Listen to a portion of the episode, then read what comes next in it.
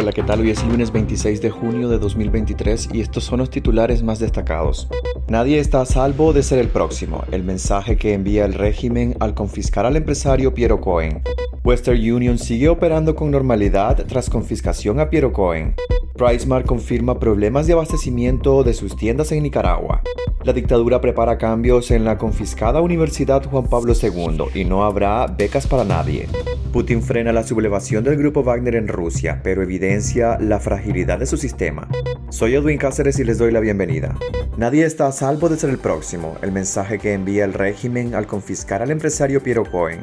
La confiscación de varias propiedades del empresario Piero Cohen y su esposa Jaffa Cohen es considerada como un mensaje catastrófico de parte del régimen de Daniel Ortega y Rosario Murillo contra los grandes empresarios nicaragüenses y un llamado de atención a que cualquiera puede ser el próximo. Piero Cohen también fue condenado en un juicio express por traición a la patria y fue despojado de su nacionalidad. El ex embajador y analista político José Dávila considera que el ataque frontal de la dictadura contra el empresario atenta contra las libertades económicas el empleo y el poco desarrollo económico que se vislumbra en Nicaragua. Es un atentado contra la iniciativa privada. El que quiera hacer un negocio pequeño, mediano o grande sabe que puede ser confiscado. Es un ataque frontal que seguramente va a seguir con otros grandes empresarios, advierte el ex embajador. El ataque contra el gran capital se da luego de que Ortega acabara con los partidos políticos opositores, desmantelara más de 3.000 organizaciones sin fines de lucro, atacara a la Iglesia Católica y los medios de comunicación. Un empresario cercano al Gran Capital declaró a Despacho 505 bajo condición de anonimato que los actos represivos y totalitarios que vive Nicaragua desde el 2018 no tienen parangón en América Latina, nadie lo supera. Según la fuente, el ataque al Gran Capital comenzó con Piero Cohen porque se sumó con valentía a las manifestaciones de abril de 2018 y ahora ninguno de los otros miembros del Gran Capital está a salvo. Western Union sigue operando con normalidad tras confiscación a Piero Cohen.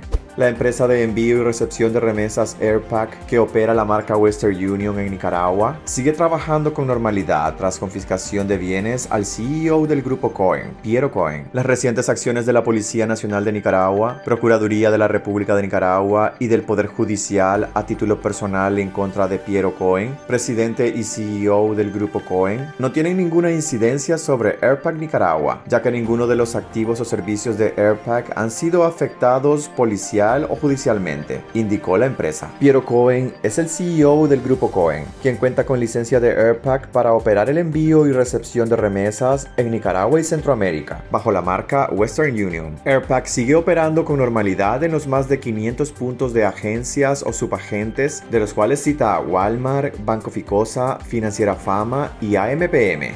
PriceMart confirma problemas de abastecimiento de sus tiendas en Nicaragua. La cadena estadounidense de clubes de compra PriceMart confirmó tener problemas de abastecimiento en sus dos tiendas en Managua, Nicaragua. En los últimos días se viralizaron fotografías y videos en redes sociales de los estantes vacíos en las tiendas de PriceMart, debido a que, según reportó el medio confidencial, la Dirección General de Aduanas mantiene retenidos unos 30 contenedores de la multinacional. En un comunicado en el que no hace referencia a los bloqueos que enfrenta de parte de la DGA, PriceMart aseguró estar comprometida con el suministro oportuno de mercancías en las condiciones correctas y al mejor precio posible para sus socios en Nicaragua. No obstante, situaciones externas ajenas a nuestra voluntad han causado algunos retrasos en el abastecimiento de productos importados a nuestros clubes en Nicaragua, detallaron. La cadena de tiendas tiene dos sedes en Managua, una en Plaza España y otra en Carretera Masaya, y cuenta con 360 trabajadores. La dictadura prepara cambios en la confiscada Universidad Juan Pablo II y no habrá becas para nadie.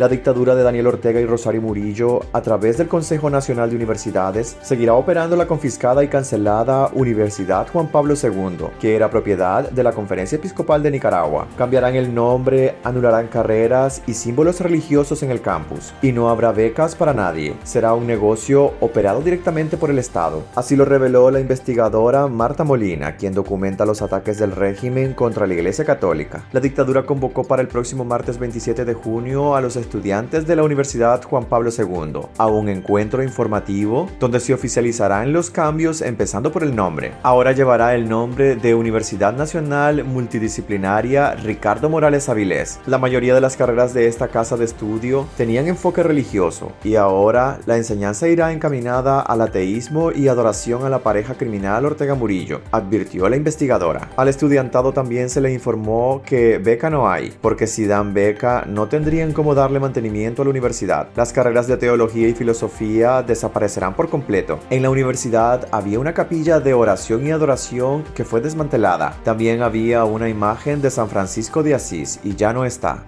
Putin frena la sublevación del grupo Wagner en Rusia, pero evidencia la fragilidad de su sistema.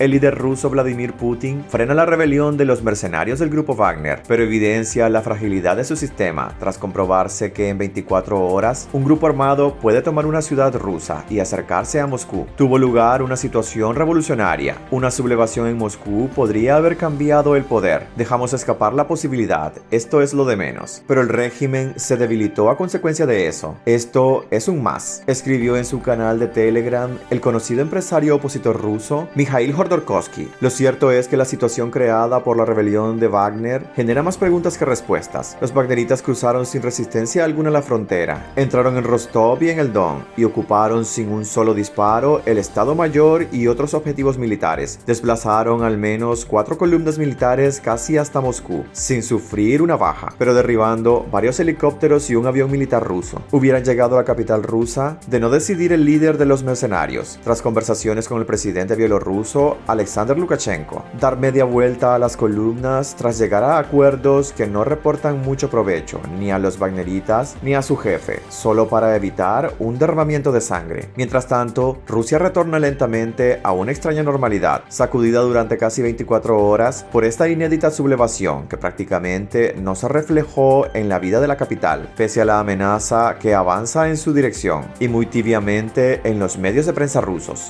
Gracias por acompañarnos este lunes. Recuerden visitar nuestra web despacho505.com para ampliar y conocer más noticias. Y también nuestras redes sociales. Nos puedes encontrar como Despacho 505. Que tengan un excelente inicio de semana.